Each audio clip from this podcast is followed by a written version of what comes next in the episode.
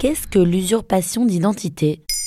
Merci d'avoir posé la question. Nous sommes au cœur de l'été et beaucoup de nos transactions pour nous déplacer, pour payer au restaurant ou pour accéder à une salle de cinéma se font de manière dématérialisée, souvent avec notre téléphone. Notre identité numérique prend de plus en plus de place dans notre quotidien. Mais que cela se passe-t-il lorsqu'elle nous est volée? Cela peut gâcher des vacances, certes, mais cela peut aussi ruiner des vies professionnelles. Arnaud Garnier, un entrepreneur picard, a découvert début juillet 2021 la liquidation de son entreprise. Il a été victime d'une usurpation d'identité oui, et hélas, il n'est pas le seul. Selon l'AFP, ce sont plus de 300 000 personnes qui seraient victimes d'une usurpation d'identité chaque année en France. Et c'est l'une des difficultés avec ce délit. Quand on réalise que l'on est victime, il est déjà trop tard. On peut seulement réagir. Moi j'étais sous le choc parce que j'apprends que quelqu'un... Extrait de reportage de France 3. A fait des choses en mon nom.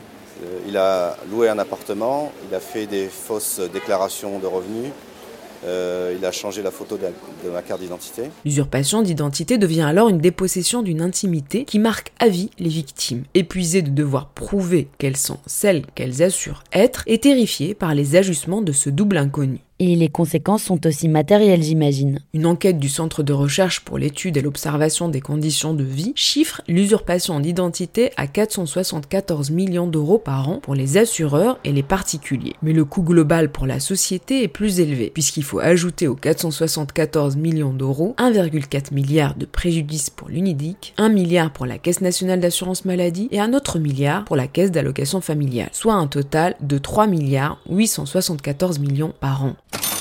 L'usurpation d'identité ne constitue pas une infraction en elle-même dans la législation française. Elle peut uniquement être associée à un autre délit, comme le vol. Le code pénal punit le fait de prendre le nom d'un tiers uniquement si la victime encourt une condamnation pénale du fait des actes commis par l'usurpateur. Euh, on voit bien. Euh, Extrait de reportage de euh, France 3.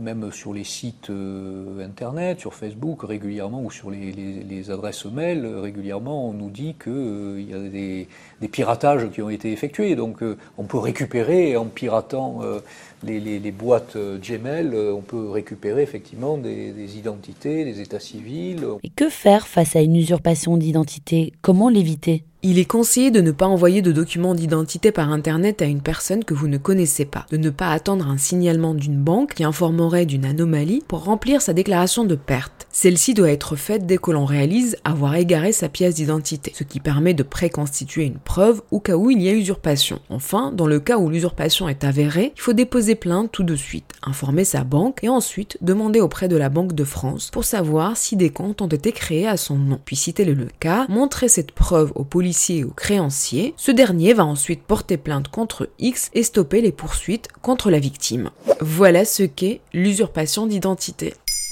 Maintenant, vous savez, un épisode écrit et réalisé par Zineb Souleimani. En moins de 3 minutes, nous répondons à votre question. Que voulez-vous savoir? Posez vos questions en commentaire sur les plateformes audio et sur le compte Twitter de Maintenant vous savez.